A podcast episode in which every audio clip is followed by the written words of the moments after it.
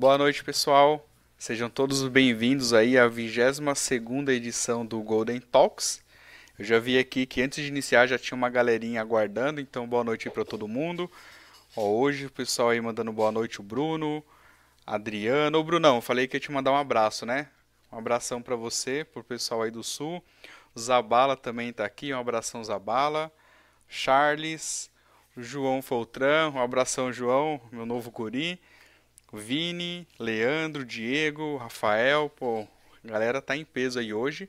E nós temos aí, é, nessa edição do Golden Talks, uma pessoa aí, uma grande figura do mundo de banco de dados, que eu vou apresentar aqui para vocês hoje. É, o cara, ele é quatro vezes OCM, Oracle Ace, Oracle Ace Director. É, o cara manja muito de segurança e um, o cara é flamenguista roxo e mais um montão de coisa. Então, senhoras e senhores, eu quero apresentar para vocês o Rodrigo Jorge, mais conhecido como WRJ. Boa noite, Gilson. Boa noite, pessoal. Obrigado, Gilson, mais uma vez aí pela oportunidade. E parabéns aí pelo esse trabalho que você tem feito com Golden, Golden Talks. Muito interessante, cara. Obrigado pelo convite. Beleza, valeu, valeu. Obrigadão, eu que agradeço. E sempre é uma honra e privilégio aqui pra gente receber pessoas aí de peso como você hoje aqui, tá bom? É, então, é, pra gente. Pode sete, set, 70, 78, né, cara? Então. Não é tão pesado assim. boa, boa. É, o peso ficou pro lado de cá, então, hoje. Com essa quarentena, então, acho que a galera aí vai é, concordar comigo. Ó, o pessoal tá até mandando aqui já 100, ó. O Coné, o Vini mandando Connect Sys, Oracle 123, Oracle for You. Welcome One, né? É, boa, welcome, ah, Welcome Esse aí é o é, clássico. Essa aí é, é, clássica, total. Ou Welcome One ponto, quando tem que ter caractere especial. Aí, aí resolve os problemas. E nem mais quebra. Bacana, o Zabala tá falando aqui, ó, o RJ arrumou até o cabelo pra live, é... Cara, com esse esquema de quarentena... Total Pois é, esse sistema de quarentena, o cabelo vai crescendo, né? Eu ia estar um, um blonde power aqui se eu não passasse um, desse um tapa nele. Boa. Inclusive, esses dias aí, há dois meses atrás, eu resolvi passar a máquina. Comprei uma dessas máquinas de barbeiro e mandei hum. ver. E agora Boa. já tá assim, daqui a pouco vou mandar de novo. Né? Boa. E aproveitando para a gente começar aqui já bem quente a nossa live. Eu quero dar os parabéns aí mais uma vez pro RJ, porque o time dele do coração aí foi campeão ontem, né? E é, sempre tem rola a parte dos bastidores aqui do Golden Talks, né? A gente estava fazendo a prévia ontem, ele escutando, ele falou, opa, foi muito engraçado. Ele falou, ou é o Flamengo jogando ou alguém que está correndo com a carteira. então, ainda bem que era o Flamengo que estava sendo Sim. campeão, né? Sim, com certeza. Mas beleza, vamos lá. Conta então pra gente, RJ, um pouquinho o que, que você está fazendo hoje aí na, nessa, na área de, de, de, banco de dados. Cara, hoje eu trabalho no time da Intitec, né? É, junto. Nós éramos 10 pessoas aqui no Brasil, agora somos 7. Né? O, o, Sibinel, o Zabala e o Eduardo Claro foram lá para os Estados Unidos, então gente, nós somos um time de 7 pessoas aqui no Brasil. A Intitec ela, ela foi comprada pela Accenture é, em 2014, né? Então hoje todos nós somos Accenture, mas ainda somos um time dentro da Accenture e lá, cara, assim, a gente DBA trampa de tudo, né? Mas eu acabo hoje em dia tendo maior foco na parte de cloud, com, com a onda que está vindo aí forte, né? E, e security eu acabo sendo envolvido em bastante projeto na parte de segurança também, mas não fica de fora a parte de alta disponibilidade, né? Enfim, é, migração para Exadata e, e performance, né? A gente tem muito, muita demanda de performance também, então nós DBAs fazemos tudo, né? Mas eu considero que a parte mais forte que eu tenho hoje, né, o pessoal seria mais na área de segurança e cloud. Boa, boa. A gente vai contar um pouco mais sobre isso aí, principalmente a parte de segurança, hein, galera? E aproveitando, ó, vi que teve mais um inscrito aí no canal. Sérgio Leitão, acho que era isso que apareceu ali, né, Sérgio? Então, parabéns aí, valeu. é, e hoje você está nessa área de, de cloud, de segurança, banco Oracle, mas conta pra gente aí como é que foi o seu início na, na área de TI. Como é que começou tudo isso, que você teve os primeiros contatos com, com tecnologia, computador e tudo mais. Beleza. Bom, lá em 94, cara, mais ou menos, é óbvio que eu não lembro exatamente o ano, né? Primeiro que eu tenho, eu tenho 34 anos, né? Eu sou de 86. Então, mais ou menos em 94, 95, quando eu tinha aí é, para 9, 8, 9, 10 anos, é, o, o, meu padrasto ele comprou um, um 486 lá para casa. Né? Meus pais eles são separados, eu vivia com a minha mãe e o meu padrasto, e ele, como dava aula e, e era, era arquiteto, ele precisava de um computador para começar a fazer documento, então ele comprou um 486 com Windows 3.11 na época. Né? Então esse foi meu primeiro contato na parte de TI. E eu, né, é, sempre com aquele, com aquela aquele dogma de querer investigar e fuxicar e ver como funciona, eu já, já ia arrumando as janelinhas lá de área de trabalho do Windows e jogando meus joguinhos, né? Naquela época eu me amarrava naquele Wolf 3D, Lemmings, Prince of Persia, Indy 500. A galera aí dessa época vai lembrar desses jogos. E foi meu primeiro contato, né? Então eu ficava em casa brincando com, com o computador do meu padrasto, que era de trabalho. E, e meu padrinho, ele sempre foi da área de tecnologia também, e, e ele sempre mandava uns computadores velhos, impressora matricial para a gente, né? E aí eu ficava brincando de montar aquilo, uhum. né? E inclusive um, alguns anos depois ele que me ajudou, né? Quer dizer, ele me mostrou como se montava um computador, né? A gente comprou um computador pronto, pronto. A gente comprou é, peça por peça e foi encaixando as placas PCI, né? Enfim, botão HD, drive de disquete, drive de CD-ROM, aquela placa de internet 56K, né? E a verdade, a primeira que eu tive era uma 9, 9600, né? Você imagina. Boa. E... cabo flat DE grandão. Pois é, aquela, aquele, aquele barulhinho que ninguém esquece, né? Da, da conexão. E aí, né? O RJ11 lá conectado e a gente feliz lá com a internet. Quer dizer, a internet veio um pouco depois, né? Mas enfim, ele foi me, me ensinando como se montava. E aí eu fui crescendo e é aquilo, né, cara? A gente de TI sempre resolve os problemas da família, né? E aí eu fui ganhando experiência com isso. No final eu estava montando computador para a família. Quando dava um problema, a gente era o cara que formatava né, o computador, resolvia problema de Windows, enfim. E aí eu segui, fui evoluindo nessa área. Era o menino do computador da família. é, exatamente. Exatamente. Tinha uma época aí, já falando de Windows 98, Windows Millennium, que praticamente todo final de semana eu formatava o computador, né?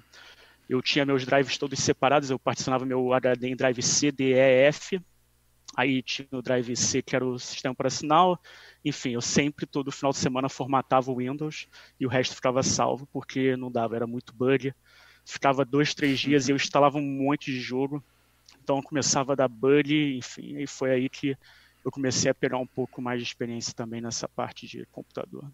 Boa. Bom, aí o tempo foi passando. Quer falar alguma coisa? Não, não, pode, pode, pode seguir em frente. Bom, o tempo foi passando.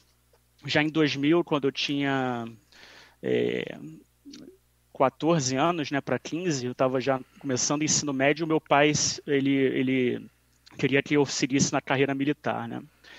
E aí ele falou: não, você tem que fazer prova, a carreira militar é uma área estável, é, o futuro é ser militar no Brasil, enfim, ele começou a botar aquilo na minha cabeça, né?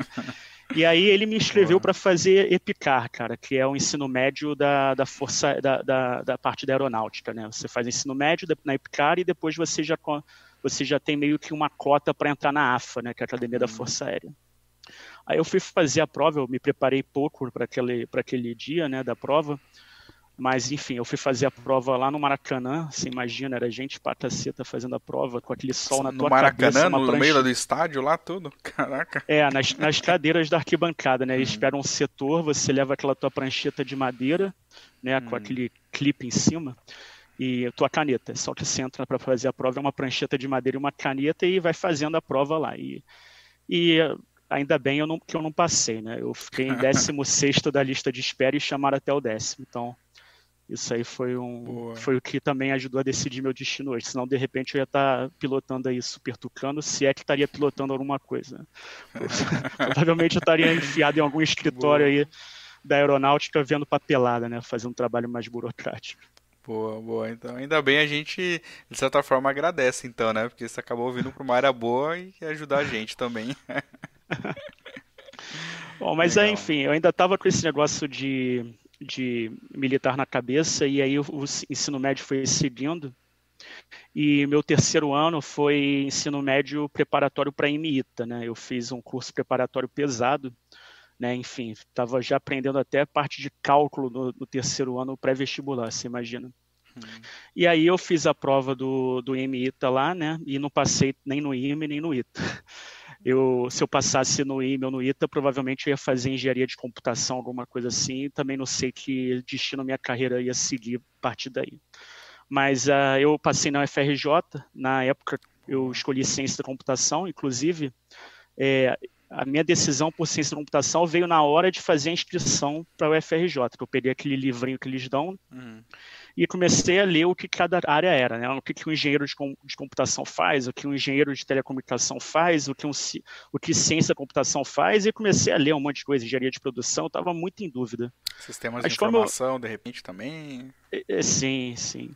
Sim. E aí, como eu sempre tive um gosto pela área de TI, né, eu pensei, ah, cara, vou fazer ciência da computação em vez de engenharia, porque eu estava começando a imaginar que na engenharia eu ia cair muito mais para a parte de hardware, alguma coisa assim, né? Eu não tinha noção realmente. Uhum. E eu sempre gostei mais da parte de computa computador em si, né? Programação, e, e depois veio o banco de dados, mas a parte mais voltada para a ciência do negócio, não para um, o que um engenheiro faria, que provavelmente seria um, mais na parte de voltada para a máquina. Né? E aí Bacana. foi assim que começou a minha vida em, em, ciência da computação. Boa. E quando você chegou lá na faculdade, como é que foi? Você já tinha uma bagagem ali, uma certa experiência, né? E você aprendeu muita coisa depois na faculdade? Cara, eu cheguei na faculdade sabendo montar computador e instalar Windows, né?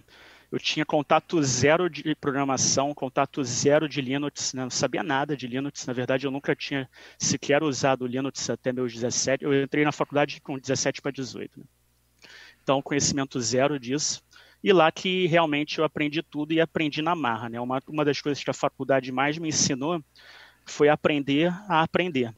Porque, cara, a faculdade pública, assim, os, os professores jogavam muito a matéria e a cobrança era boçal, né? Então, ficaria na aula, escrevia meia, meia, meia dúzia de coisas no quadro, chegava à prova, era um negócio absurdo que naquele nível que a nota mais alta era 7 e reprovava, sei lá, 50% da turma, sabe? E a gente não tinha como ir para o reitor reclamar que o professor dava aula ruim, né? Então, o negócio era puxado. Então, foi lá que eu meio que comecei a aprender a, a estudar os assuntos e ler livro e, enfim, correr atrás do, das coisas para conseguir o que eu queria, né? E passar, do, do, passar dos períodos lá. Boa, boa. E nessa época aí você estava só estudando, já estava fazendo algum estágio, começar a trabalhar? Como que foi o seu início aí da carreira? Então, meu primeiro estágio foi do primeiro para o segundo período, né? A faculdade, o ano letivo lá começou em março, meu primeiro estágio foi em, em julho na, na transição do primeiro para o segundo período. E aí foi onde eu estagiei na própria faculdade, tinha um laboratório lá de, de da, da biologia, se eu não me engano, que hum. eu virei eu virei tipo um, um, um, web um web developer lá do laboratório né eu mexia com PHP MySQL e Apache eu fazia a hum. configuração dos web services dos caras e, e foi aí meu primeiro contato mesmo assim até lá eu tinha zero que foi meu primeiro contato com o banco de dados, né? Que hum, foi o banco de dados legal. de MySQL. E programação, PHP. O primeiro período eu aprendi C na faculdade, né? Então já me deu um pouco de noção de lógica, né? Como, como funciona um if, um for, um while, né?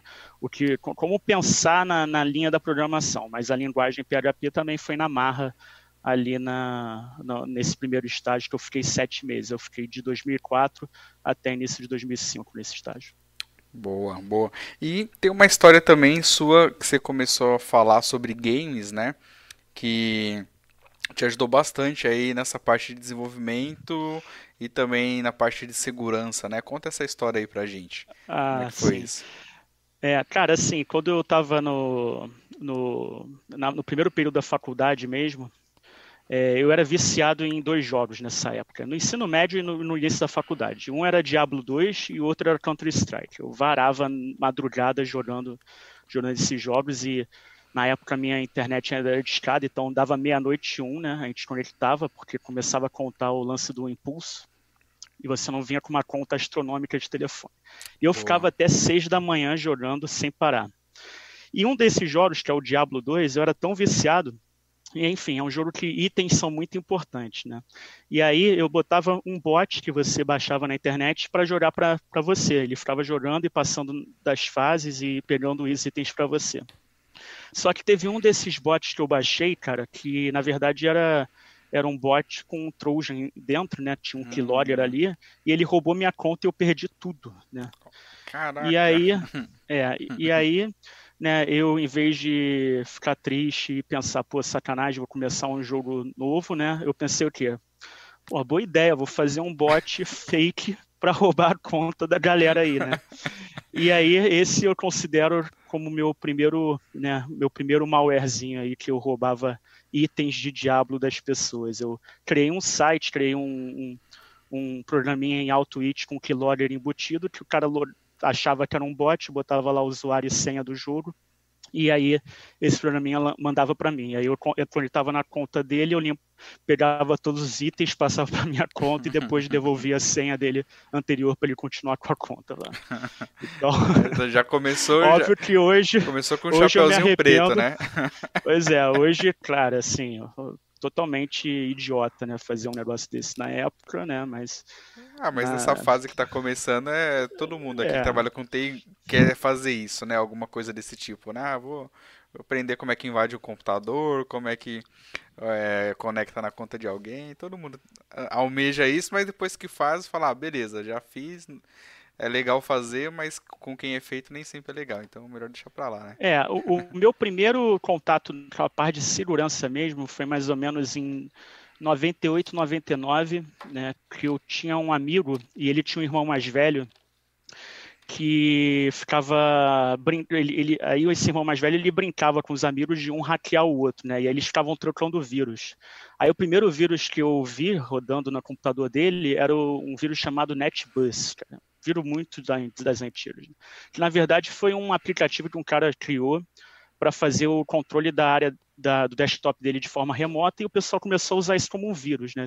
É algo tipo semelhante ao que um TViewer é, mas muito mais hardcore, né? Você tinha uns botõezinhos de abrir o flop, abrir o, o drive de CD, então o cara que estava com o vírus, você apertava o botão do nada, abria aquele CD-ROM da torre dele, né? Eu lembro dele brincando com esse vírus, enfim. Aí tinham vários outros e, cara, eu começava a pegar vírus do, dele e botar no, no disquete e fazer uma coleção de vírus nos meus computadores lá.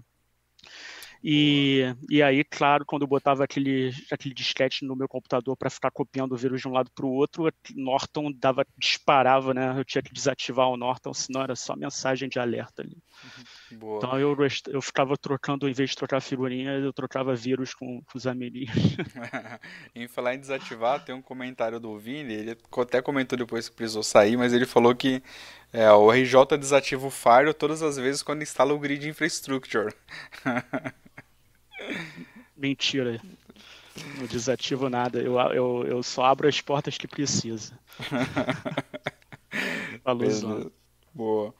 Tá, aí, é, voltando lá para a faculdade, que daí você aprendeu a fazer esses truques aí lá com os bots e com o jogo do Diablo. É, você estava fazendo estágio e aí trabalhando. Bom, com... aí é, eu fiz esse primeiro estágio de sete meses né, na, na faculdade, que eu mexia com PHP, MySQL e Apache. E aí, quando acabou esse estágio, eu entrei num outro estágio dentro da faculdade também. É, pagava mais ou menos a mesma coisa, mas eu vi como uma, algo diferente que eu queria aprender, que foi, eu fui monitor do laboratório de matemática aplicada lá da, da FRJ. E era um laboratório com 25 computadores ou mais, né, na época eu lembro desse número, 25, e eram os computadores usados pelos estudantes, né? E, aí, e professores, enfim. E aí, cara, assim, era Linux e, e Windows, né, dual boot, e foi nessa, nessa hora aí que eu comecei a entrar a fundo em Linux, né? Primeiro porque tinha um cara lá do laboratório, que também era monitor, que ele se amarrava em Gentoo. Gentoo é uma, é uma distribuição Linux, e é uma, para quem conhece, é uma, uma distribuição bem hardcore, né? Você tem lá o que chama de portagem, que é como se fosse o, o repositório de, de software do, da distribuição. Só que em vez de vir os binários, por exemplo, quando você está lá no, no, No Oracle Linux, se você dá um i1 update, ele, quer dizer, um i1 install, ele baixa o binário e coloca lá na pasta, né? O, o Gentoo não, ele baixava o código fonte e compilava ali na tua máquina na hora. Então, às vezes, você instalar um aplicativo, né, por menor que fosse, levava em meia hora, uma hora, né? E na época, você imagina os computadores naquele, naquela época do cassete 500, né, da AMD, que, porra, 500 MHz, um, um único core levava horas, às vezes até dias instalando. Eu lembro uma vez que eu fui instalar o, o OpenOffice, né? Agora eu lembrei, é OpenOffice, Open depois virou LibreOffice. É. Ficou mais de um dia é, compilando o negócio. A, a, vantagem é que ele compilava de acordo com as, é, as especificações do GCC ali para a tua máquina. Então, em vez de vir um binário genérico para uma plataforma x86, ele compilava ali de acordo com a tua, tua CPU e tua especificação de computador. Então, ficava hum, mais rápido, digamos, é, ficava melhor. Mas Boa. foi quando eu comecei a aprender a Vera mesmo, é, a parte de, de Linux. Que, que me deu a base que hoje eu tenho, né, principal nesse, nesse sistema operacional. Bacana, bacana, boa. E tem uma, uma pergunta aqui do Rodrigo. Fala, Rodrigão, um abraço aí para você. Ele tá falando assim, Rodrigo Martins. Dúvida, você trabalha com RJ, daí recebe um e-mail com anexo. O que, que você faz? Primeira coisa, você olha a extensão do arquivo, né? para ver Boa. o que você faz. Boa. Mas tinha um outro truque, falando de extensão de arquivo, me lembrou na época do Windows, cara. O hum. meu primeiro vírus, de fato, era um programinha em BAT, que simplesmente rodava um comando de RM, né? E aí, cara, naquela época de Windows, ele não aparecia a extensão do, do programa. Não sei se você configurasse, mas ninguém configurava. Então você criava um, um, um, uma linha de comando que apagava uma pasta do sistema operacional, alguma coisa assim, e a máquina do cara parava. Então Boa. eu trocava, botava um ícone lá de documento Word e mandava para meus amigos de sacanagem. Boa, você comentou isso aí. Eu lembro que eu já fiz algumas coisas parecidas com o ícone do Internet Explorer. Que esse era o clássico, né? Todo mundo que abria o computador já queria entrar na internet. E aí você colocava um comando lá para rodar alguma coisa. Sacanagem, né? Mas pois como é, o Léo, um abração pro Léo, se quando ele comentou, né? Quem nunca, né, atira a primeira pedra, né? TI, acho que quase todo mundo começa fazendo alguns truques aí é, desse tipo. Sim. E uma das coisas que eu também aprendi nesse laboratório foi a começar a entender como funciona senhas e hash. Né? Tinha um, hum, boa. Tinha um, um servidor central, na época ele usava NIS para espalhar o arquivo PS, de password file né, e shadow para as máquinas. Só que é, o arquivo password file acabava que a hash dele, se eu não me engano, naquela época, lá de, de 2004, 2005, era em MD5, cara. Então, eu peguei esse arquivo, né, e, e, e, qualquer pessoa que fosse aluno poderia fazer isso, tá? Eu não tive nenhum acesso, simplesmente dei um catch no password file, peguei aquele arquivo, rodei um John the Ripper e na hora, assim, em questão de cinco minutos, eu quebrei a senha de mais de 30% da, dos alunos da, da, da, faculdade ali, né, cara? E aí depois eu deixei um dia rodando e esse número só aumentou, porque a primeira coisa que ele tenta é aquele, aquela sequência de 0000 a 9999, né? E aí você cobrindo aí oito dígitos disso, cara, você pega a data de nascimento aí de uma porrada de gente, né? E aí, cara, eu peguei essa lista toda de senhas que eu quebrei, mandei lá para o pessoal que administrava, né? Isso foi na, na no, no LCI, que era Laboratório de Ciência da Computação, não foi o laboratório que eu estava estagiando, foi outro. Uhum. E, e aí pedi para eles mandar uns e-mails para todo mundo, né? Botar uma, uma força de senha ali, botar dígito, caractere especial, porque, enfim, qualquer pessoa ali podia entrar na conta dos professores, dos alunos, etc. Boa, boa. E ainda bem que você, nesse caso, assim, já começou a ter consciência desse lado de ter um poder a mais e saber usar da forma correta, né? É, Não só para bem né? próprio, bacana. Muito boa é, atitude. É, quando, quando, a gente começa a ver como a gente está exposto, é quando a gente começa a ter medo e alertar as pessoas, né? E eu fui vendo como é, é, as vulnerabilidades existem e são simples de serem exploradas, né? Óbvio uhum. que eu uhum. tinha todo o conhecimento ali, mas assim, é, basicamente é uma linha de comando, é só você saber que aquela linha de comando funciona daquele jeito para poder explorar, sabe? Boa, boa. E aí, como o Léo comentou aqui, aí surgiu o termo white hat. aí tirou o, o black hat e colocou white hat. Bacana. É, aí, essa, depois desse período de estágio, né, você começou a trabalhar numa grande empresa, né?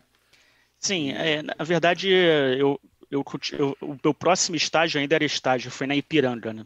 Tá, eu fiz os meus boa. primeiros dois estágios na faculdade mesmo, e aí o meu próximo estágio foi como administrador de dados na Ipiranga, que eu fiquei de 2006 a 2008, por dois anos.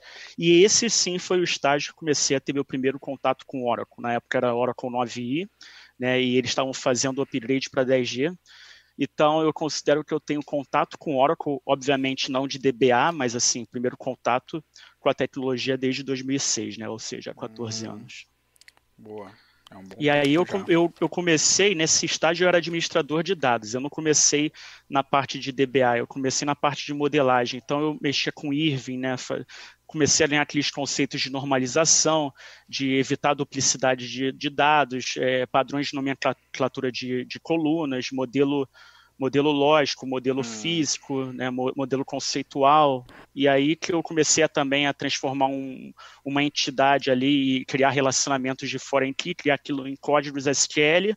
Só que eu não era o DBA que rodava, eu apenas gerava aqueles códigos, entendia uhum. o que uhum. estava escrito e disparava para os DBAs criarem lá nos ambientes de produção. Boa. Era mais um trabalho focado ali para a parte de modelagem, né? Exatamente. Bacana, bacana. E daí, beleza, aí você ficou um tempo nessa empresa e aí depois Isso. você acabou é, mudando para uma outra empresa. Isso. É, bom, como é que funcionava estágio, né? Nem sei se hoje ainda é assim. O limite de tempo de estágio é dois anos, dois anos que a empresa boa. pode te manter de estagiário. E naquela época, inclusive, eu tinha quatro horas, o estágio de quatro horas pagava 700 e poucos reais, era, eu achava maravilhoso aquilo, né? Porque eu conseguia é, conciliar tempo de faculdade, aí eu já estava para o quinto a sexto período, né? Então eu conseguia uhum. conciliar a faculdade com, com os estudos, para continuar a faculdade, é, né? É, quer dizer, a faculdade com, com, com o estágio, né? Então eu conseguia fazer os dois, né? Um dinheirinho, aprender coisas novas e ao mesmo tempo seguindo na, na, na parte aí para me formar, né? E aí quando acabou esse estágio de dois anos, é, eu comecei a procurar outra coisa para fazer, né? E o eles até abriram uma vaga, mas eles abriram uma vaga como analista de sistemas, né? E já era para entrar como funcionário, né? Que era a minha uhum. intenção realmente. Mas nisso, pesquisando o mercado e, e tendo alguns amigos já trabalhando em outras empresas, eu consegui uma vaga para ir para a IBM. E aí foi meu uhum. primeiro emprego como funcionário na IBM, que eu entrei em 2008. Boa, eu fiquei de bacana. 2006 a 2008 na Ipiranga, em 2008 eu comecei na IBM e lá eu entrei como analista de BI. Então, já foi um outro mundo. Eu saí da parte de análise de, de administrador de dados para trabalhar com, com workflow de processamento de dados, Power Center, Business Object, enfim. Né? E aí eu comecei já uma outra área que também era interessante, né? mas nesse, lá na, IBM, nosso cliente era a Intelic Telecom, eu tinha um acesso full para um, um esquema de banco de dados lá, que era o, era o banco do DW na época, né? Tanto uhum. o ambiente de dev como de produção. E foi nessa é, foi aí que eu comecei a ter meu primeiro trabalho de DBA de fato, que mas era um DBA de aplicação, né? Então, hum. eu comecei a aprender parte de tuning, SQL tuning, né? É, não performance tuning, não tuning de banco de dados, mas mais tuning de objetos de banco de dados, né? ou seja, é, comecei a entender a ler como, como se lê um plano de execução, diferença de nested loop para hash join, para merge join, é, acesso a índice, forçar hint, então foi aí que eu comecei a ter a minha primeira experiência como um, um DBA de aplicação. Boa, boa, e cair no outro mundo e já focado mais para a de banco, né? E, e lá, quando você saiu da, da, do Ipiranga, empresa anterior, eles chegaram a te chamar lá para trabalhar de volta?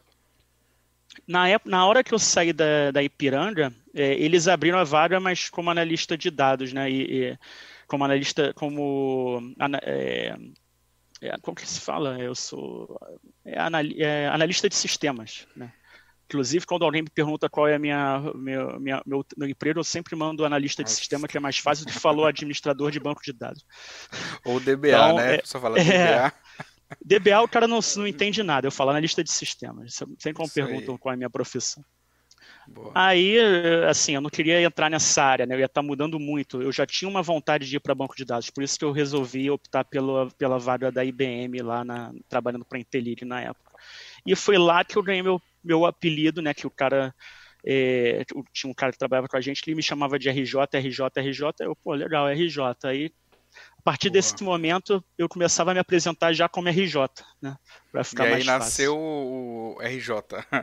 Sim. O meu site ele foi nascer bem depois, mas o RJ foi o Rafael Ramos na época lá, ele ficava me chamando de RJ, eu pesquei essa e falei, pô, legal. e o Double RJ? O Léo tá perguntando aqui quando surgiu. o Double RJ surgiu com você, cara. RJ ao quadrado, ah, é? né? Boa. É que o pessoal começava Você... a contar RJ, RJ, eu falei, é Double RJ. É, exatamente. Boa.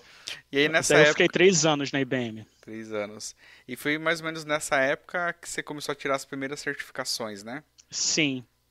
Em 2009, né, lembrando que eu fiquei na IBM de 2008 a 2011, em 2009 eu tirei a minha primeira certificação que foi quando comecei a ler um pouco sobre o programa do, de certificações da Oracle, e aí eu vi lá que existia um OCA, um ACP, um ACM, eu falei, pô, vou tentar isso aí, cara. Eu gosto de banco de dados, eu estou mais iterado na tecnologia Oracle, vou tentar ser um OCA.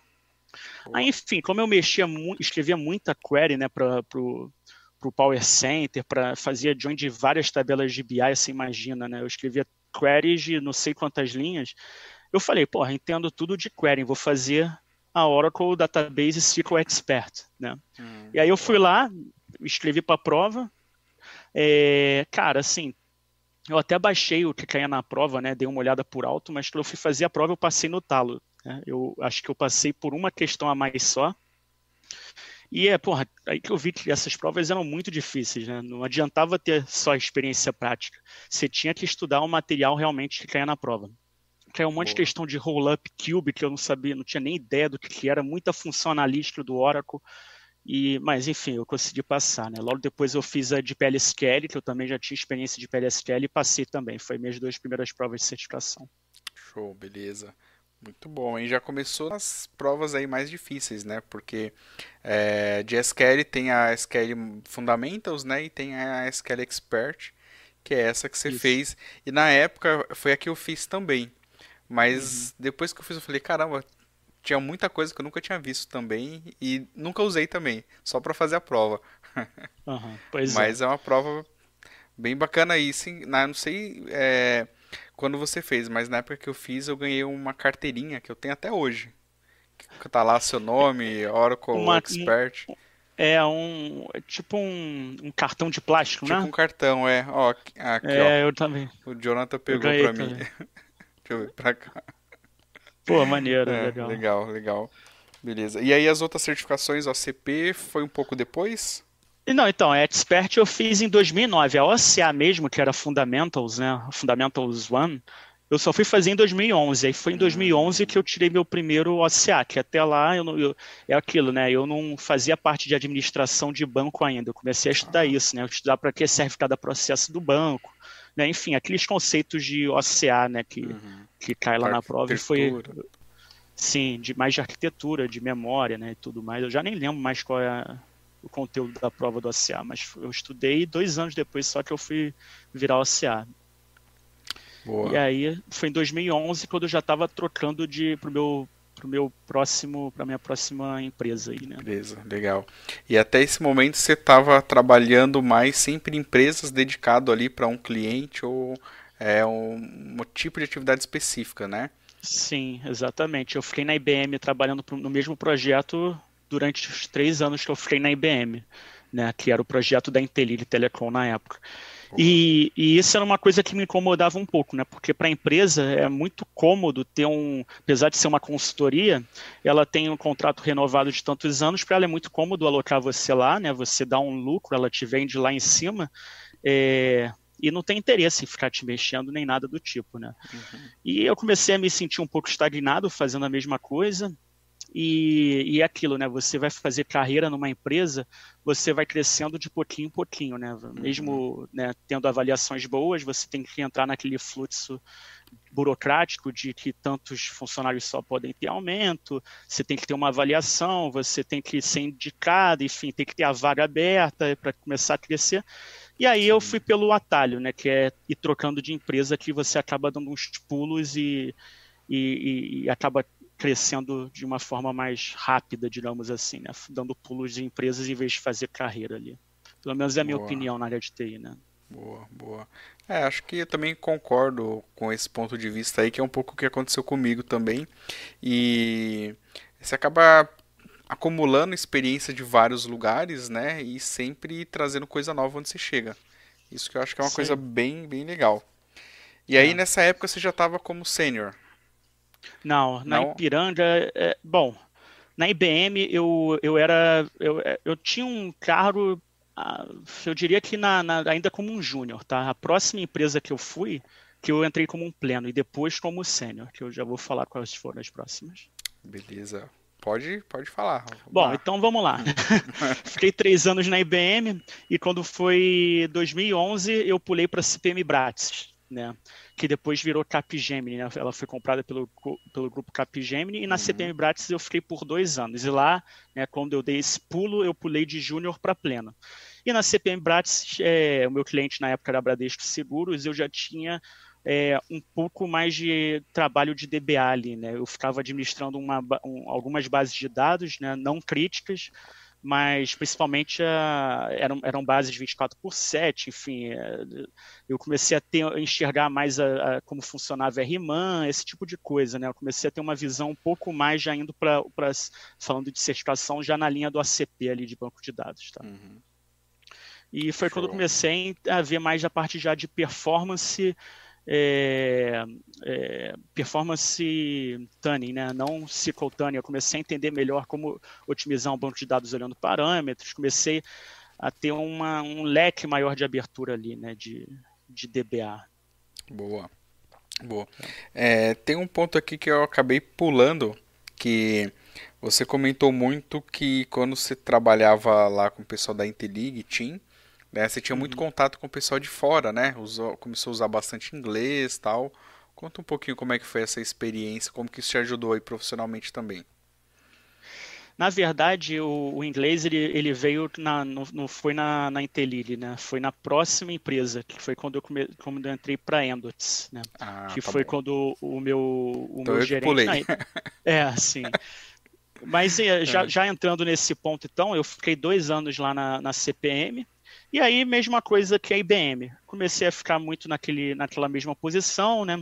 Vi que para você crescer meio que tinha que ter todo aquele processo burocrático e resolvi mais uma vez é, pular para uma próxima empresa, para uma oportunidade hum. que eu ia ter um aumento, né, um, um, pulo de carreira aí mais significativo. E foi quando, Boa. na época, tinha aqueles sites de, de emprego, né, tinha vários desses sites, e teve um, cara, que o cara falou, cara, paga a assinatura desse site aí que vale, pode valer a pena. E era o Civil. Vocês lembram do Civil? Ele já até fechou esse cara. Sim. Era um site de vagas. Tipo um hum, vagas.com.br, mas ah. você pagava uma mensalidade. Eu parei dois meses no site. Legal. Bom, aí, cara, surgiu uma oportunidade lá numa vaga aberta para Endots. E, e aí eu me inscrevi Aí vem um cara lá de fora me entrevistar, né, para essa vaga. Eu já tinha um inglês né, de curso de inglês e, e, bom, passei na entrevista e foi aí que eu já pulei como entrei como DBA sênior. E aí foi um outro mundo, né? Meu gerente já era um cara lá de fora. Eu prestei serviço, eu fiquei na Endots por quatro anos e trabalhei para a TIM, né? E aí, cara, era eu mais um cara aqui no Brasil e um indiano fazendo o, o, o 24 por 7, né, de atendimento tomando conta aí de pelo menos 200 bases de produção da TIM. Né? Então era muita base, muito Bastante. pouca gente. E foi quando eu realmente peguei experiência, né? É aquilo que a gente sempre fala, né? Acho que o que conta não é o tempo de experiência que você tem. Você vê que até esse momento eu tive, sei lá, uns cinco anos, mas com pouca experiência que depois, no, né, entrando numa empresa como a TIM, né, prestando serviço aí para e, e, sendo DBA de mais de 200 bases, é, era tudo que era tipo de, de, sistema operacional, versão de banco de dados. Aí, cara, eu caí dentro de hack, data guard, comecei a, a entrar muito, na, muito forte na parte de segurança de banco. Eu começava a, a, a explorar, né, a, tentar entender quais eram as falhas conhecidas de, de, de segurança de banco de dados, para ver formas que a gente podia proteger é, fui a fundo em Database Vault, eu ativei Database Vault em todas as bases da Team, pra você ter ideia. Eles Boa. tinham licença ULA, né? E eu falei, porra, isso é muito maneiro, cara. O DBA não tem acesso a dados, eu vou proteger todas essas bases. Muito obrigado, já me ajudou muito isso aí, só que não. Instalar o Golden Gate com ambiente com Database Vault, cara, é um problema. É, cara, é. eu fiquei tarado por segurança. Pra tu ter ideia, é, na época, o, as pessoas davam SSH na máquina e pediam um, um, um two-factor authentication para dar SSH. Então, é, eu configurei SSH com autenticação por celular, né? Que o, o, Google Authenticator lá girava o token, o cara botava o usuário e senha e precisava ainda do token para conectar. Né? Então, cara, depois eu fiquei sabendo que a primeira coisa que eles fizeram quando eu saí da Endots foi desativar essas porra toda aí que ninguém aguentava. Né? Não, é muito bom, né? É, traz uma segurança muito grande, mas às vezes deixa também o processo muito burocrático, né? Mas é, é uma coisa que tem que equilibrar, né? Sim, com certeza. Legal, legal. E aí é isso, eu comecei a ter muito mais espaço, né? Eu fiquei até 2016 na Endots e, e também tive a oportunidade de atender meu primeiro cliente fora do Brasil. Eu fiquei do, um mês, né, um para dois meses na Colômbia e eu atendi um cliente lá e aí foi bem legal, uma experiência diferente de trabalhar para outro cliente. Né? Tirando a TIM, que eu fiquei durante os quatro anos, você tira um mês aí que eu atendi esse outro cliente aí que era lá na Colômbia. Boa, boa. E aí, depois da Endox, você foi aí para a empresa dos ah, onde está quase todos os Jedi do mundo, é isso?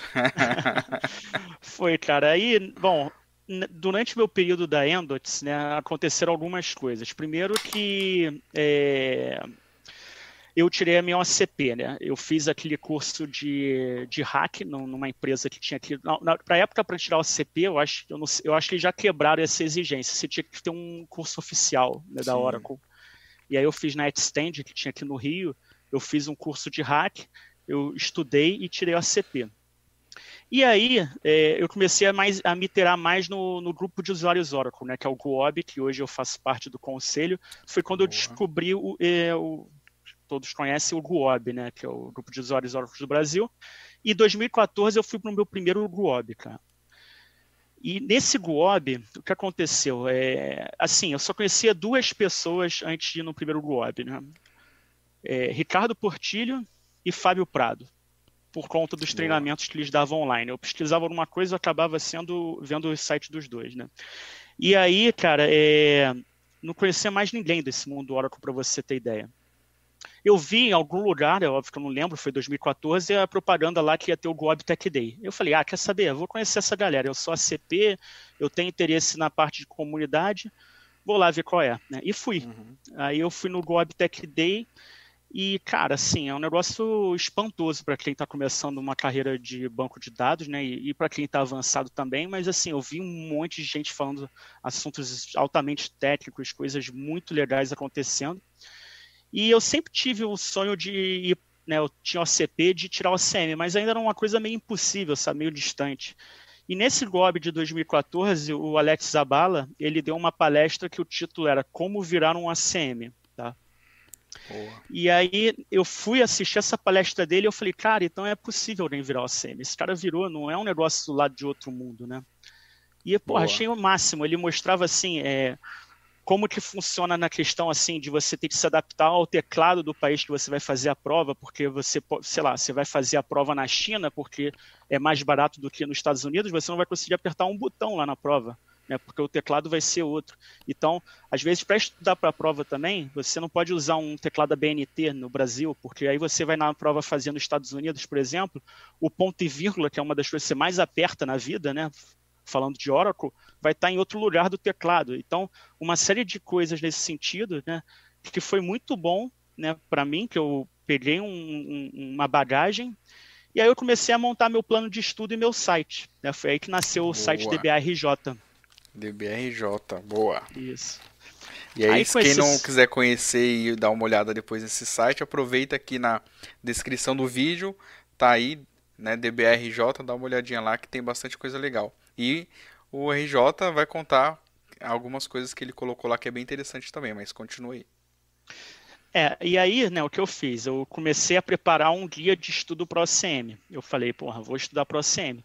E aí montei Boa. um guia de estudo, conforme eu ia estudando, eu ia publicando é, artigos nesse site, tá? Inclusive o meu site, depois ele ficou, ele, a maior parte dos acessos que eu tinha, era, eu, eu fiz esse guia em inglês, né, então era de gente do mundo inteiro estudando e vendo tópicos, né? E, enfim, eu mostrava assim como montar um ambiente de, vir, de VirtualBox para se preparar para a prova. Conforme eu estudando, eu ia escrevendo os artigos.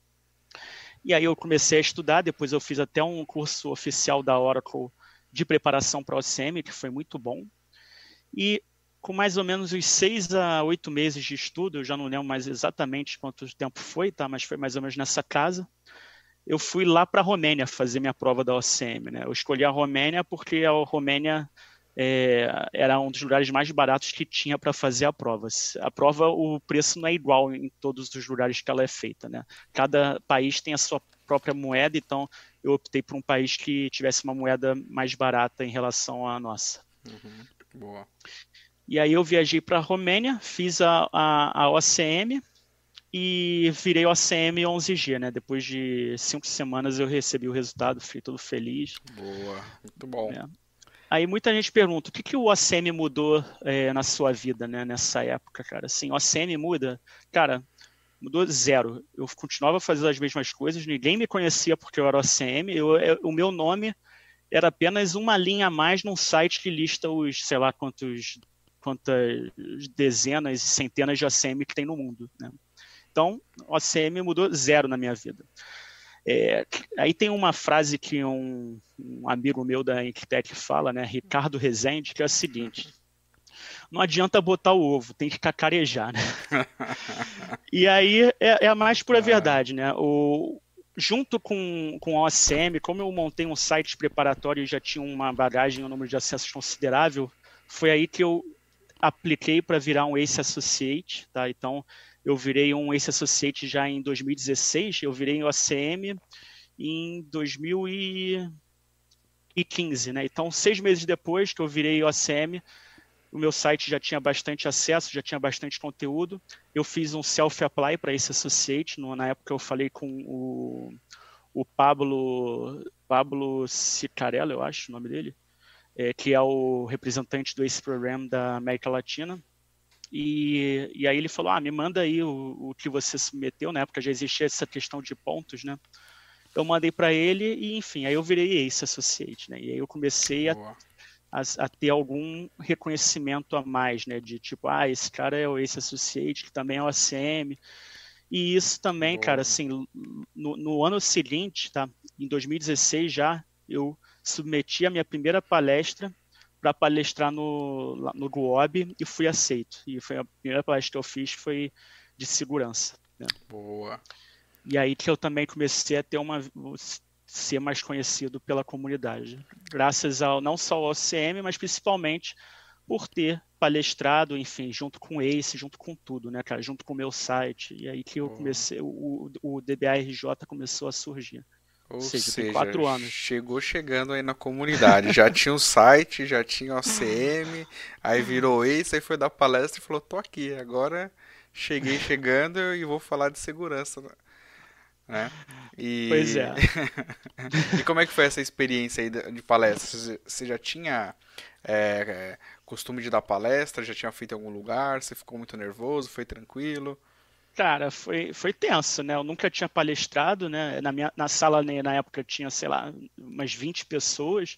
Já foi suficiente para eu ficar mega nervoso, né? Foi minha primeira palestra na vida. Mas eu juntei um, um, um assunto na parte de segurança que, na época, assim, eu não... Eu fiz uma coletânea de...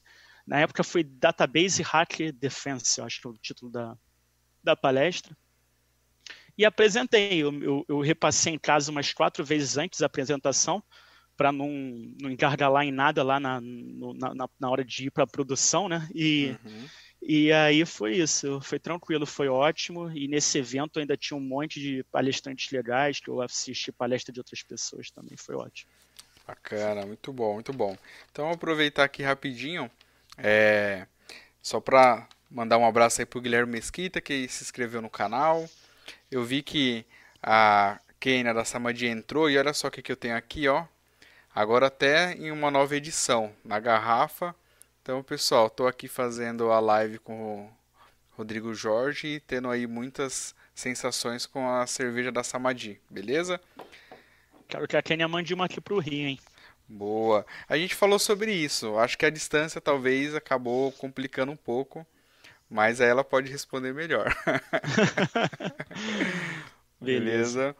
Então é isso aí. Bom, e aproveitando já que a gente está falando, quem não conhece, né, Samadi, é, a Kenia era uma DBA, que ela largou essa vida e foi fazer cerveja. E a gente que está fazendo aqui os Golden Talks, né, é, ela tem enviado cerveja pra gente, então a gente está tendo sempre uma cerveja da Samadi para aproveitar durante as lives do Golden Talks, beleza? Então, seguindo aqui, é, Aí você falou do, do ACM, Oracle Ace e o que, que precisa fazer para se tornar um Oracle Ace Director? Tá, né? É, bom, eu virei um Ace Associate em, do, em 2016, né? Logo um pouco depois de eu tirar a minha OCM. Depois eu virei um Oracle Ace já em, em quase no final de 2017, né? Por conta de mais acessos e mais palestras e mais conhecimento na, na comunidade. E o Ace Director veio em janeiro desse ano, né? E, e, e o Ace Director é um, já é um, é um, um patamar um pouco diferente, porque uhum. você passa não só né, ser uma pessoa que leva o, os produtos Oracle né, e contribui para a comunidade Oracle, né, como um Ace faz, por exemplo, é, postando artigos, indo a, a conferências, né, ou ajudando com buds, tem mil formas aí de, um, de uma pessoa é, contribuir sendo Ace. Mas no, uhum. como, como Ace Director, você já veste um pouco mais a camisa da Oracle e passa a ser quase, quase um evangelizador né, da tecnologia Oracle, podemos dizer assim. Né? Então passa a ser uma, um interesse mútuo, né? Você tem de ser Ace Director é, porque você acaba tendo alguns benefícios junto com a Oracle, e a Oracle tem interesse de ter você como Ace Director, porque você vai evangelizar a comunidade em Oracle, né? É, então, para ser um Ace Director, você, além, é, eu acho que o mais importante é não só apenas é continuar contribuindo com a comunidade, né, e, e, e, levar a palavra dos produtos Oracle, mas você também precisa estar engajado primeiro com o Product Manager da Oracle, porque ele anualmente vai ter que quando você vira um Ace Director, você precisa de um Product Manager que anualmente dá um ok para você continuar sendo um Ace Director, né? Como se fosse o seu patrocinador, né? Então você tem que estar tá inteirado com algum Product Manager da Oracle e você precisa também ter dois Ace Directors que façam o seu sponsor, digamos assim, né? Que digam que vale a, que te recomendam a virar um Ace Director. E não pode ser nenhum Ace Director que trabalhe com você, tá? E aí, no meu caso, é, quem fez o meu sponsor foi o. Como Product Manager foi o Mike Edrich, né? Na, naquele cara dos upgrades, o mestre dos upgrades, todo mundo conhecer. Boa, e que privilégio, hein? Já teve uma Sim. indicação de peso aí também. Da hora, parabéns. Sim, eu, e, e aí vem por tabela, né? Como é que eu conheci o Mike? É, hum. indo a eventos internacionais, como o Oracle Open World, como o POUG que ele estava, né, uhum. como no, no, evento da Argentina. Então, é, isso é outra coisa, né? Você para, eu acho que um, você precisa ser um pouco conhecido também pela comunidade internacional, não só do seu país, até porque uhum.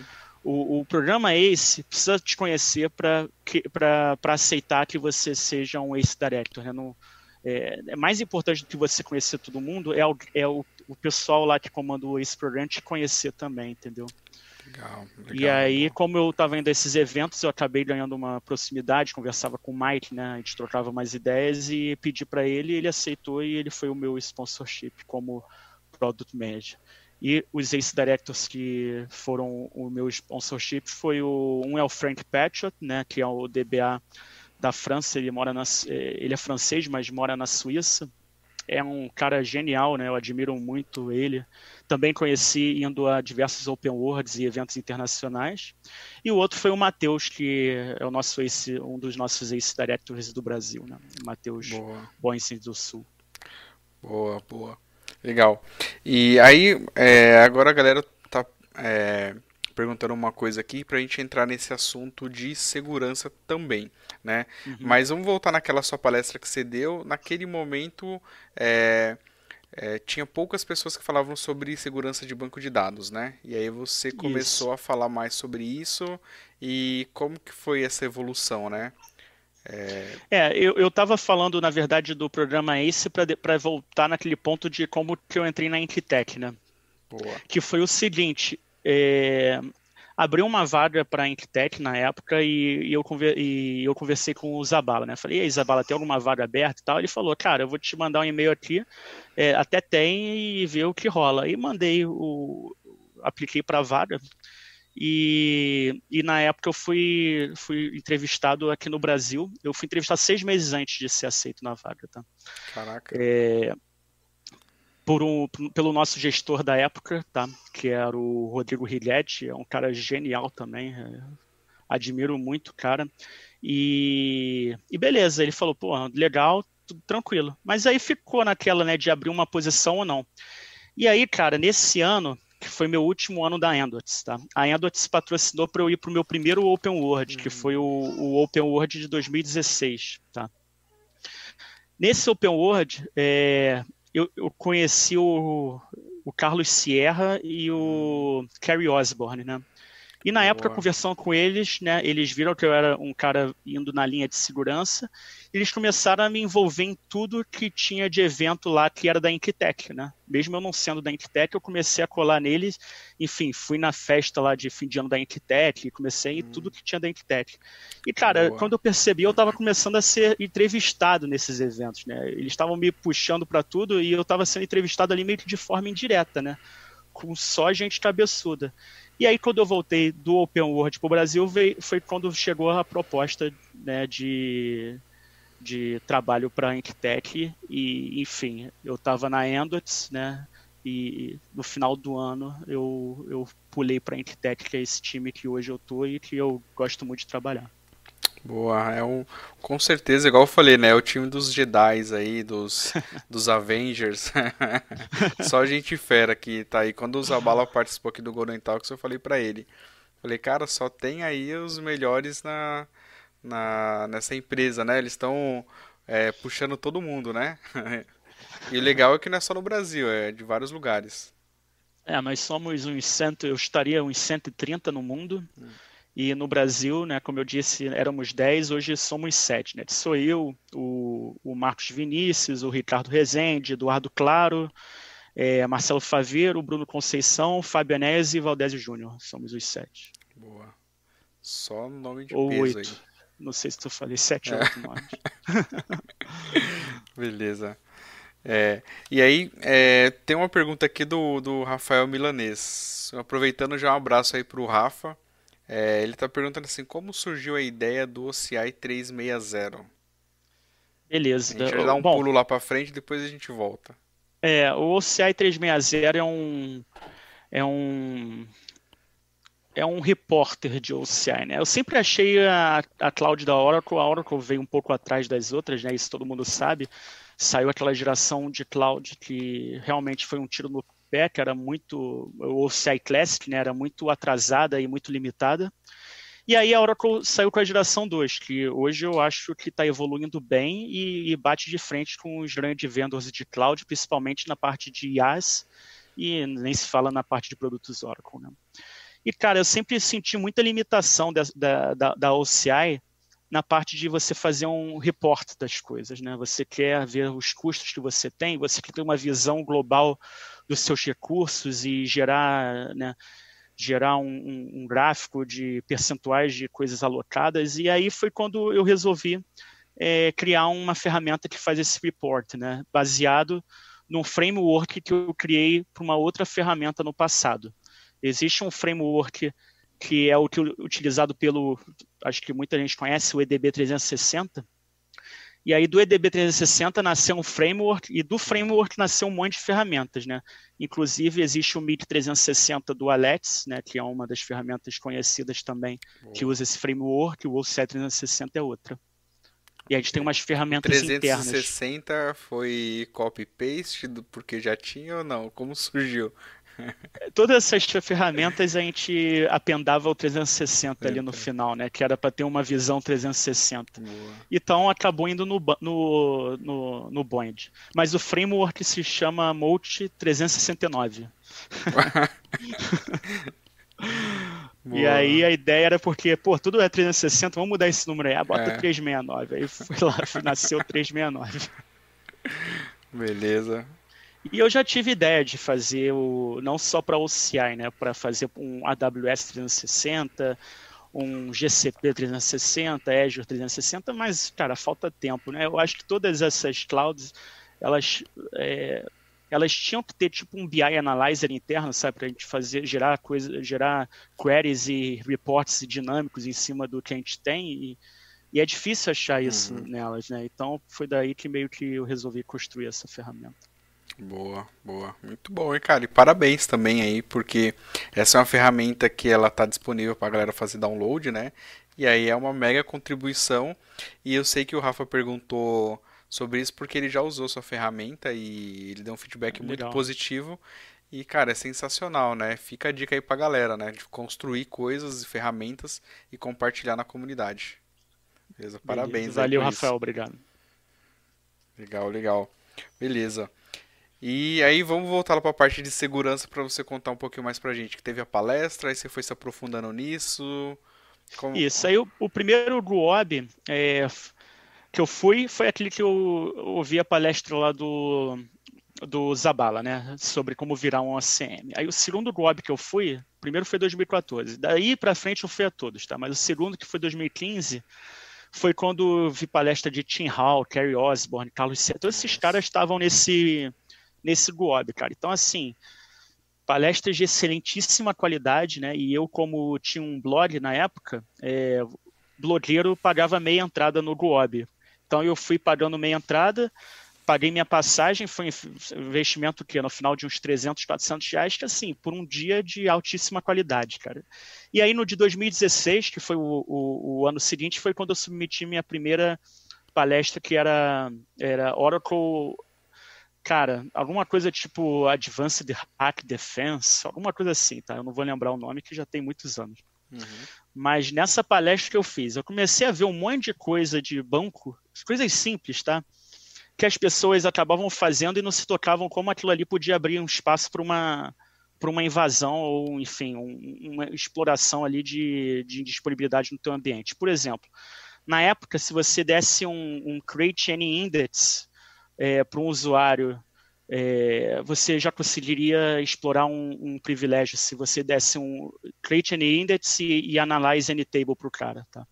Uhum. Isso era uma falha da Oracle, porque você conseguiria, você conseguiria criar um índice é, baseado em função numa tabela de um usuário, de um outro usuário, e a função que esse índice criava, né, que você fazia, o índice baseado em função, se chamava uma função do teu usuário, por exemplo, que dava gradiente DBA, tá? E aí, quando você criava esse índice, o que acontecia? Ele criava um índice na tabela do cara e ele chamava a tua função com o privilégio do dono da tabela. E aí, se o cara fosse um. Você está dando create any index, né? Se, se, se, o cara fosse o sys, você rodava qualquer comando como sys, tá? E aí você conseguia se dar DBA simplesmente com um privilégio bobo como create any index. Obviamente, isso depois foi corrigido pela Oracle ou o privilégio, por exemplo, de esgotar, é, quer dizer, privilégio não, né? Ataques para esgotar Andu, né? Andu é uma área global, né? E aí eu falo sendo um pouco mais técnico, né, aqui nessa sessão, mas a Andu é uma área global. Então uhum. todo mundo consegue usar Andu.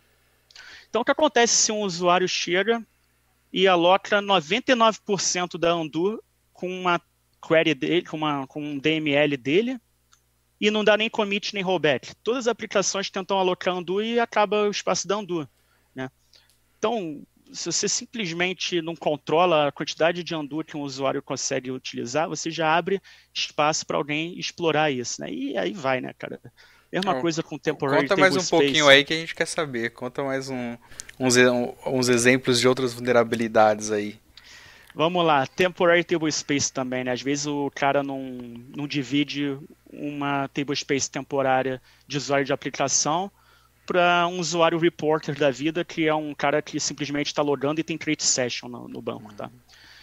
E aí esse cara que simplesmente está logando, ele consegue rodar um, sei lá, um Cartesian Join com order by gigantesco e esgota uma tablespace temporária que também é usada pela aplicação. E aí ele gera uma disponibilidade na aplicação, simplesmente rodando um select, entendeu? Então, mais um tipo de ataque que aí se chama ataque de exaustão de espaço, né? O cara gera uma disponibilidade no teu sistema, simplesmente esgotando o espaço que a tua aplicação teria para fazer algo, como por exemplo usar uma tablespace temporária, entendeu? Tá. Então é mais um exemplo e cara. E aí uma perguntinha aí nessa vou abrir linha. Até, vou abrir a palestra aqui para. Boa. Mas aí, puxando essa linha, então, se tiver auto-extend, as datafiles ou big file, isso aí pode ser um problema grave também com esses casos, né? Que daí você Sim. vai comer o disco Você- todo. Exatamente. Você imagina só se o cara faz um select asterisco from DBA objects, vírgula, DBA objects, vírgula, DBA objects. Só três vezes, tá? Order by 1. Você imagina, né? Isso vai ser DBA objects levado ao cubo de linhas que vai retornar, você dando um order by, isso vai estourar a tua temporary table space, né? E aí você chega e bota ela em auto extend, cara, ela vai até, até onde teu disco for o limite dele, ou, claro, se for o limite do data file lá, né? Tô vendo a cara do Jonathan aqui, tipo assim, vou testar isso. vai, Vai testar e vai. Só não testa na produção. Exatamente, eu falar, testa na sua VM aí, ó. É, Trava o seu notebook. é. E aí eu falava Legal, da legal. importância de usar Resource Manager para limitar o que um usuário lá que só está conectando para fazer report, né? Se limitar a undo, limitar a CPU que esse cara usa, paralelismo, né? E assim vai. Então, foi uma palestra já nesse, nessa linha de co- coisas simples, mas que, que no ambiente de produção, às vezes, o DBA acaba esquecendo e pode abrir espaço, espaço para uma indisponibilidade ou um ataque de disponibilidade, entendeu? Legal, boa, muito bom, muito bom. É, Isso em 2016. Aí, em 2017, eu fiz uma outra sessão, né? Aí eu começava a submeter um monte de assunto, né? Mas sempre escolhi uma de segurança. Né? Eu, fala, eu tinha uma sessão de data guard, uma sessão de, de, sei lá, de hack e uma de segurança. Aí pegava de segurança e, e escolhia. E aí acabou que, por conta disso, eu acabava sempre falando de segurança também, né? E aí, em 2017, eu falei de rootkit que foi bem legal também. Aí eu já comecei a introduzir um pouco o conceito de rootkit a nível de banco de dados. Aí em 2018 eu falei de segurança avançada, falando sobre ataques em listener. Em 2019 eu falei sobre alteração de packages e views para esconder é, códigos maliciosos e assim vai, né, cara? E 2020 é esse ano. Aí eu vou falar sobre o C360.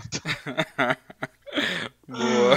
E É. também sobre segurança, né? Vai ter uma outra palestra Pode aí. ser. Pode ser. Dentro do OCS 360 eu vou focar na parte de segurança dele.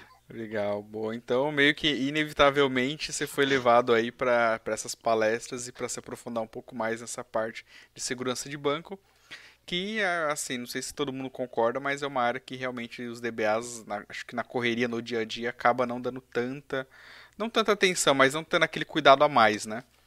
Exatamente.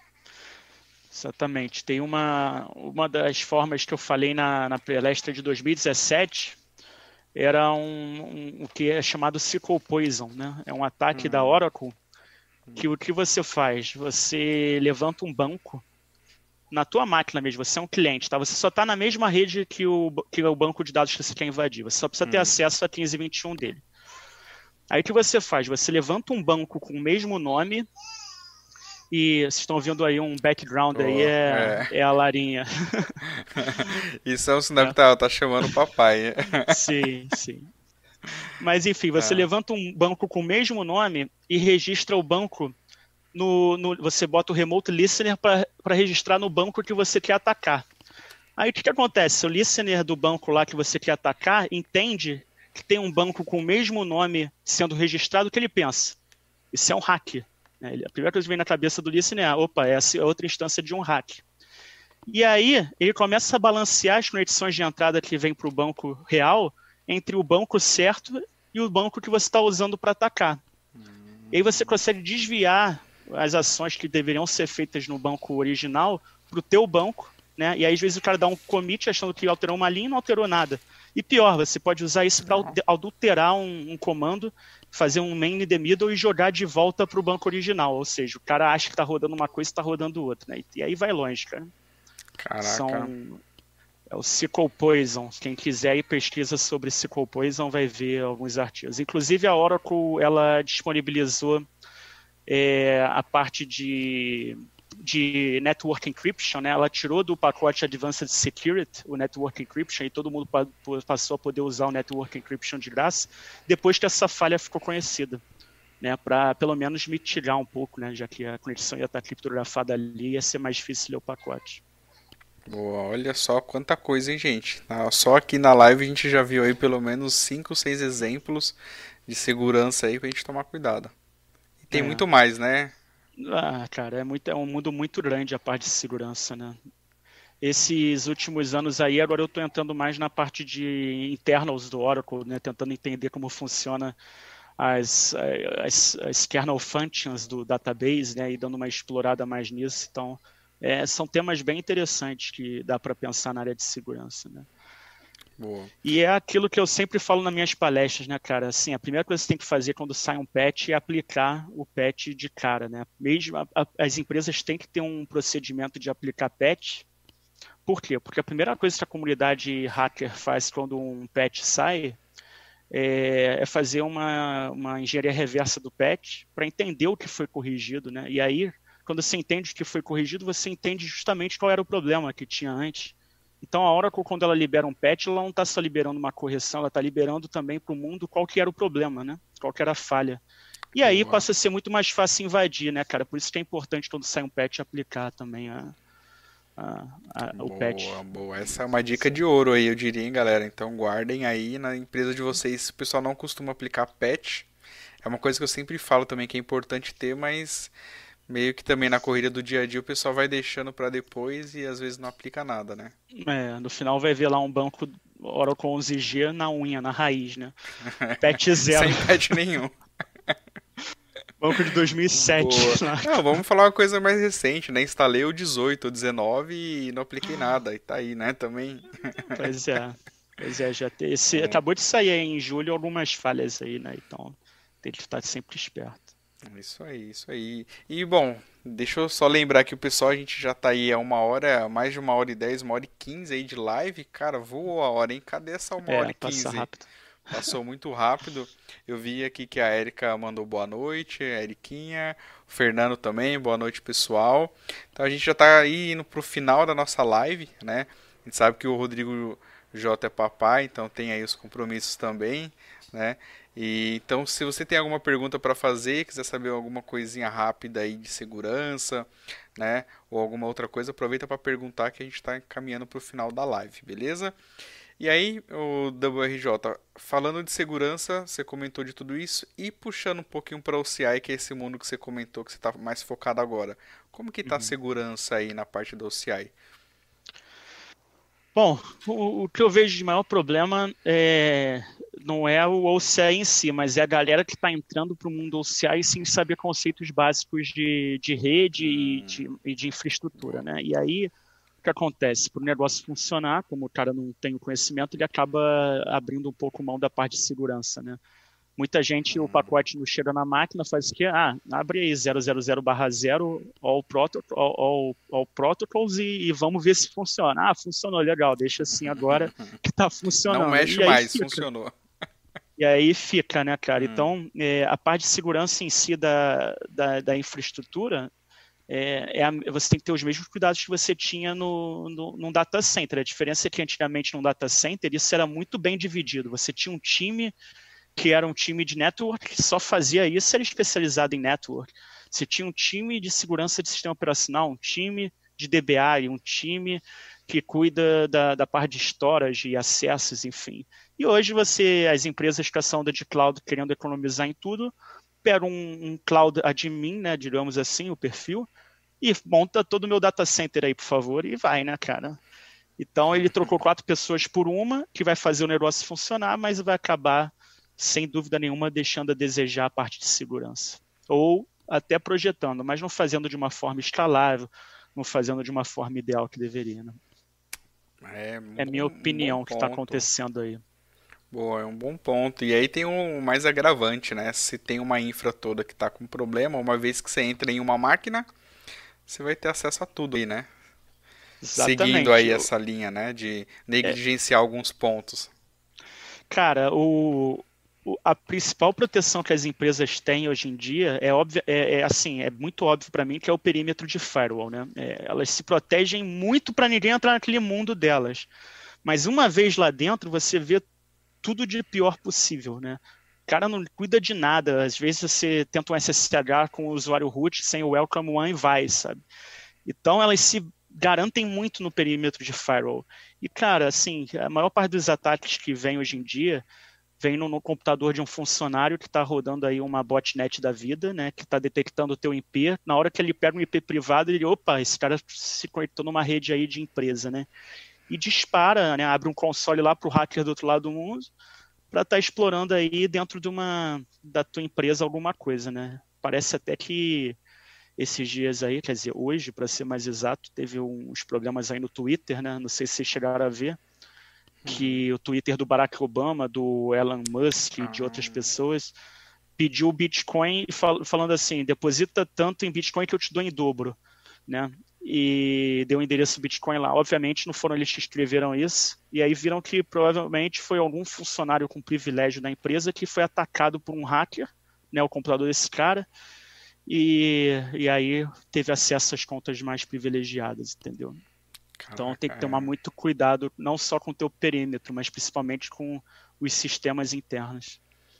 Boa, boa. É, e hoje segurança é inevitável, né? Cada vez mais nesses últimos 10, 15 anos está tudo se informatizando, né?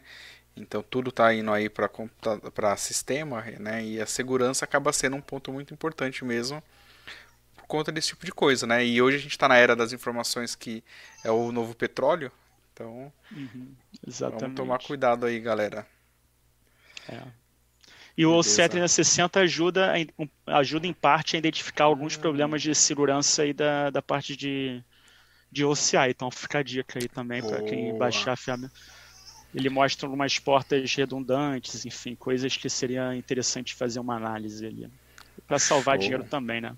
Salvar dinheiro não, né? Salvar é a tradução literal, né? Economizar. Economizar. Boa, mas aí fica mais uma dica então, pessoal. Então é legal a ferramenta mesmo. Além de, dar, de te dar toda a visão, ainda te mostra pontos aí de segurança que tem que ter um pouco mais de atenção, né? Sim. Legal, legal. Cara, muito bom. Então vamos, a gente já está quase finalizando. Vamos só comentar dois pontos rápidos aqui. Um deles que eu queria é, ver com você sobre o OCM que você comentou e você não é OCM só uma vez, né? Você tem quatro títulos aí de OCM. Então conta pra gente rapidamente sobre isso, que um deles inclusive é para cloud, né? Sim. É, bom, é, o Alex falou um pouco disso lá no, no Golden Gate dele, no Golden Gate, não, no Golden Talks dele. é, cara, eu fiz o meu OCM 11G na, na Romênia, né? Como eu disse, por questões de custo. Hum. E meu OCM 12 eu fiz em 2017 em Reading, no Reino Unido. Né? E aí foi a prova de atualização do, do OCM, que a OCM, a prova é de dois dias e o, quando você faz a atualização é um dia apenas. E aí eu optei por Reading é, pela proximidade de voo e depois porque eu consegui negociar com a minha empresa no OCM 12, que foi a prova de upgrade, que se eu passasse eles pagariam a prova. Né? Então hum. eu acabei optando por um local que seria mais, mais rápido de viajar, enfim. O OCM 11 não, foi totalmente self-sponsored né, na época. É, quando eu fiz o OCM 12 e passei, eu já peguei de cara a, as, duas, as, as outras duas certificações, que é a OCM MAA e a OCM Cloud. Né? A Oracle, quando ela, ela, existem duas provas que você faz de OCM, que é a OCM 11 e a OCM 12, e aí ela criou essa OCM MAA, que o, que o requisito é um OCM de Maximum Availability Architecture, que o requisito é ser OCM e ter a, a, a OCE de hack e a OCE de DataGuard. Né? Hum. E aí eu já tinha essas provas. Então, quando eu fiz a OCM 12, veio uma chuva de, de OCMs, na verdade. Né? E a OCM Cloud é outra, Oracle, é outra prova que a Oracle fez, né? é outra certificação que a Oracle fez, que você precisa ter o OCM 12 de requisito e uma prova é, de cloud, mas não é a cloud que a gente pensa que é o OPC nem a, nem a OCI, né? Era uma cloud que a Oracle estava tentando criar na época, que era uma Oracle, que se chamava Oracle Private Cloud, que usava Enterprise Manager e, e, e, e Oracle VM, né? Para fazer a criação de máquinas virtuais ali dentro dos, dos seus servidores e, um, e uma gestão ali centralizada pelo Enterprise Manager. E aí, enfim, eu até brinquei, montei uns labs disso, e aí fiz essa prova, passei também, aí quando eu fiz a OCM 12 veio, veio todas a, eh, essas três OCMs juntas. Boa, boa. É, eu fiquei com as quatro OCM. Mas nada se compara realmente a um OCM 11 e ao OCM 12, né? E obviamente aos OCMs anteriores também, que era 10 na época. Essas realmente são as provas presenciais que tem que estudar bastante, tem que se preparar, né? É, Lá no meu site, como eu disse, eu tenho todo um guia de estudo. São Boa. as pessoas perguntam o que cai na prova, né? Eu não posso dizer as questões exatas, mas o que eu digo é que todos os tópicos que a Oracle põe no, no site vai cair, vão cair, uhum. né? Então tem mais de 50 tópicos lá e cara, cai todos os 50 tópicos. Se tem um tópico lá escrito é, criação de base, vai cair criação de base. Se tem um criação de data guard, vai cair criação de data guard. Se tem qualquer coisa, vai cair o que está lá. Boa. Então é uma prova que você tem que controlar muito bem o seu tempo e você tem que estudar, estudar tentando fazer tudo o mais rápido possível. Né? Então, por exemplo, a Oracle chega e pede para você criar um, um banco de dados. Tá? Você tem que saber criar o banco de dados primeiro de todas as formas possíveis, né? usando DBCA, é, DBCA com, com parâmetro em linha de comando, DBCA com response file, através de comando create database, catalog cat proc, de todas as formas possíveis, por quê? Que a Oracle pode exigir na prova que você faça de uma forma de, específica. Tá?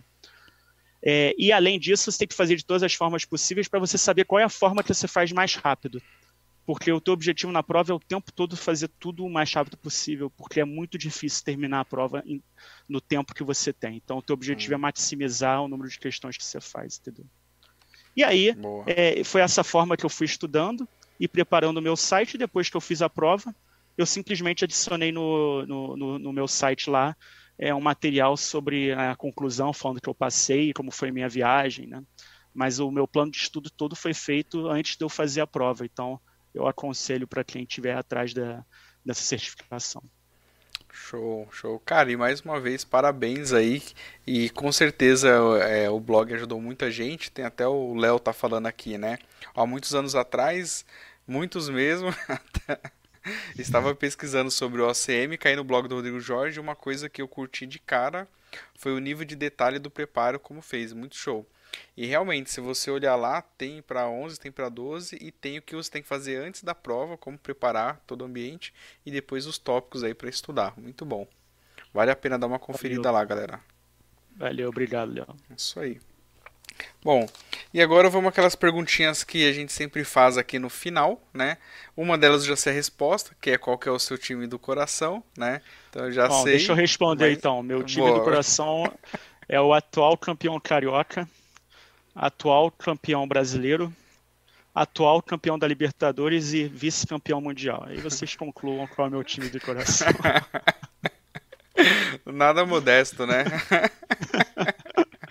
é isso aí, boa. É, e também conta pra gente aí, bebida, o que, que você gosta de beber?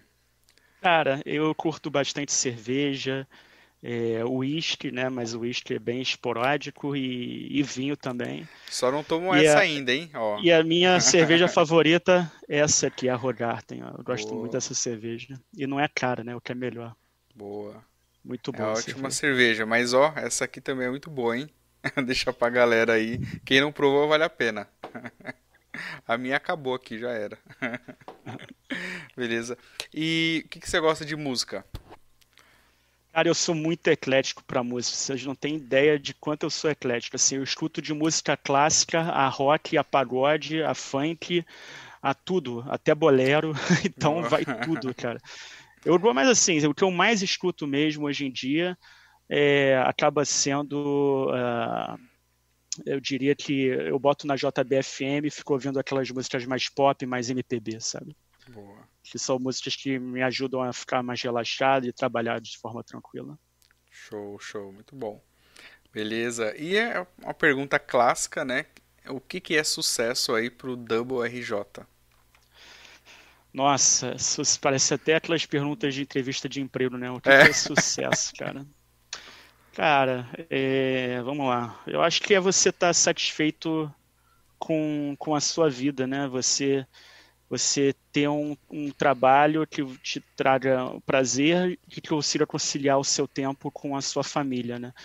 É, dinheiro está longe de ser sucesso, porque se você investir simplesmente em, em, em ganhar dinheiro, você né, e, e, acabar focando muito naquilo, a não ser que, óbvio, você sinta muito prazer naquilo e abra mão de todas as outras coisas. Você vai estar tá, é, perdendo outras coisas que talvez sejam importantes e, e, quando passa o tempo que você vai perceber né, que deixou aquilo para trás. Então, é, eu acho que um, o, o, sucesso, a palavra-chave para o sucesso é um equilíbrio em tudo, né? Boa. É o que eu diria, né? Meu ponto de vista é ter equilíbrio, correr atrás e, e, e é isso. Show, show, boa. E morar no Rio de Janeiro? É bom, eu gosto uh... daqui, né, cara? Eu gosto. Eu já tive a oportunidade de sair do Rio, mas é aquilo, né? A minha família é do Rio, é... meus amigos são do Rio, a minha vida é no Rio, né? E, e aquilo, a gente se acostuma. As pessoas que veem, veem o Rio de fora acham que aqui é o pessoal anda armado na rua. Não é assim. A gente aprende a viver no lugar que. No, sabe viver na cidade que a gente vive, né? A gente acaba amando a cidade que vive. Hum. E, e, eu já medi muito os prós e contras de sair daqui e aí eu acabo empurrando sempre para frente. Né? Agora eu tô com uma criança pequena, eu tenho vontade de ficar com minha filha e minha família pelo menos por mais um tempo aqui na minha boa. cidade. Boa, boa. E o Léo até falou que se saísse do, do Rio, perderia o Double RJ. Então fica aí. pra gente continuar te chamando de Double RJ. Verdade. Bom, então quero é, agradecer aqui pela sua participação. É, eu sei que aí você está numa fase bem corrida agora, né? É, então ter esse tempo para poder a gente conversar, bater um papo e ter oportunidade de ter você para contar a sua história e compartilhar bastante coisa com a gente é muito gratificante. Então, cara, muito obrigado por ter participado do Golden Talks. Foi muito bom a gente estar tá aí, cara, uma hora e meia, né? Então o tempo voou. E foi muito bom. E eu que agradeço, cara, por você e todo mundo aí que estava presente na live, os que vão assistir depois. Obrigado aí pela, pelo prestígio no, no canal aí, no vídeo. Boa, beleza, valeu. E também, aproveitando o gancho aí, agradecer a todo o pessoal que participou até agora, que comentou, né, que interagiu, fez perguntas. E se vocês quiserem saber mais sobre o WRJ, tem aqui na descrição mais informações sobre o site, sobre as dicas do OCM que ele deu pra gente. Eu vou pegar o link também do OCE 360 para colocar aqui, quem quiser é, fazer download e ver como é que a ferramenta funciona. Tudo bem? Pode colocar? Um último ponto, tem, um, tem um, uma ferramenta que eu criei que também se chama Hora Chat Sun.